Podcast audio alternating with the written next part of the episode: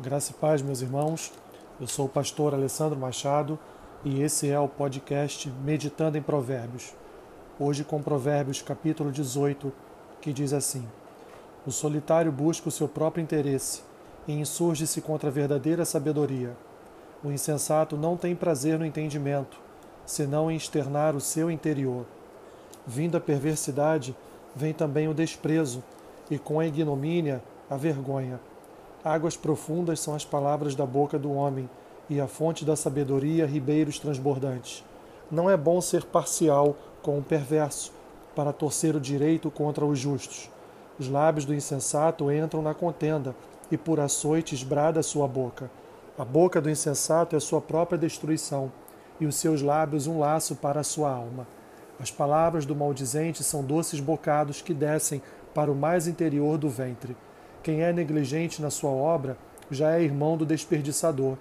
Torre forte é o nome do Senhor, a qual o justo se acolhe e está seguro. Os bens do rico lhe são cidade forte, e segundo, e segundo imagina, uma alta muralha. Antes da ruína, gaba-se o coração do homem, e diante da honra vai a humildade. Responder antes de ouvir é estultícia e vergonha. O espírito firme sustém o homem na sua doença, mas o espírito abatido, quem o pode suportar? O coração do sábio adquire o conhecimento, e o ouvido dos sábios procura o saber. O presente que o homem faz alarga-lhe o caminho e leva-o perante os grandes. Que começa o pleito parece justo, parece justo, até que vem o outro e o examina. Pelo lançar da sorte cessam os pleitos e se decide a causa entre os poderosos.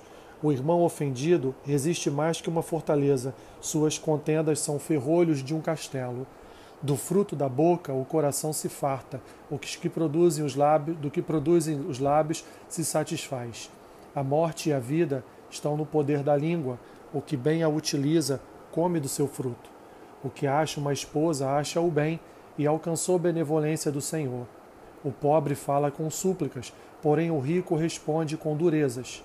O homem que tem muitos amigos sai perdendo, mas há amigo mais chegado do que um irmão.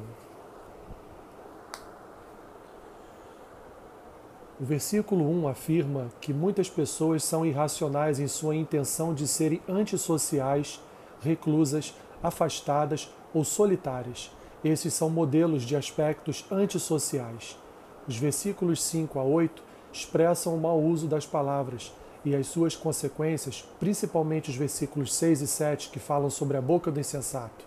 O versículo 5 sozinho condena a injustiça nos tribunais, que é aliado ao versículo 8, indica que o sistema legal não funciona direito no contexto dominado pela fofoca, por insinuações ou por mentiras.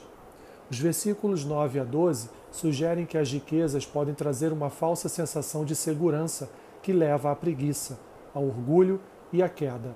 Mas a humildade e o temor do Senhor exaltam as pessoas. Os versículos 10 e 11 descrevem dois tipos de segurança, a do Senhor e a dos bens da riqueza. Os versículos 9 e 12 descrevem duas coisas que causam destruição à vida humana: a preguiça e o orgulho. A esperança e a bondade são importantes para se enfrentar doenças e adversidades, assim como o desânimo torna a vida difícil de suportar versículo 14. Os versículos 15 a 19 destacam que o sábio adquire conhecimento com o coração, emoções e vontades, mas também com os ouvidos, ouvindo cuidadosamente o que lhe é dito. O sábio examina as questões de maneira cuidadosa e profunda e alerta para o perigo do suborno, porque abre portas a quem pleiteia sem um justo julgamento. Melhor é resolver as rixas lançando sortes ao Senhor do que permitir que os poderosos atuem com violência. Mas, seja por sorteio ou por decisão judicial, é difícil conseguir a reconciliação de um irmão com outro. Um irmão ofendido resiste mais que uma fortaleza. A resolução de uma briga encontra resistência como as trancas da porta de um castelo. O sábio vigia o seu discurso, porque a língua pode tanto produzir morte como a vida. Versículos 20 e 21. O versículo 22 refere-se tanto à ação humana quanto ao governo divino em, em um relacionamento conjugal. Nos versículos 23 e 24, inicia-se uma sessão de provérbios que entra pelo capítulo 19, falando sobre a adversidade, observando, observada sobre diversos ângulos. O pobre está reduzido à situação de pedinte e sofre abusos, mas alguns poucos amigos permanecem como tais, mesmo nos piores momentos. Aplicações dos provérbios. Primeira, a fofoca é mortal, porque pessoas adoram ouvi-la e compartilhá-la. Segunda, não busque a solidão, distância de pessoas. Isso é atentar para o seu próprio interesse, contrariando a verdadeira sabedoria. E terceira, observem os vários provérbios que instruem para a vida diária e ensinam como se adquire a sabedoria. Que Deus te abençoe rica e abundantemente. Amém.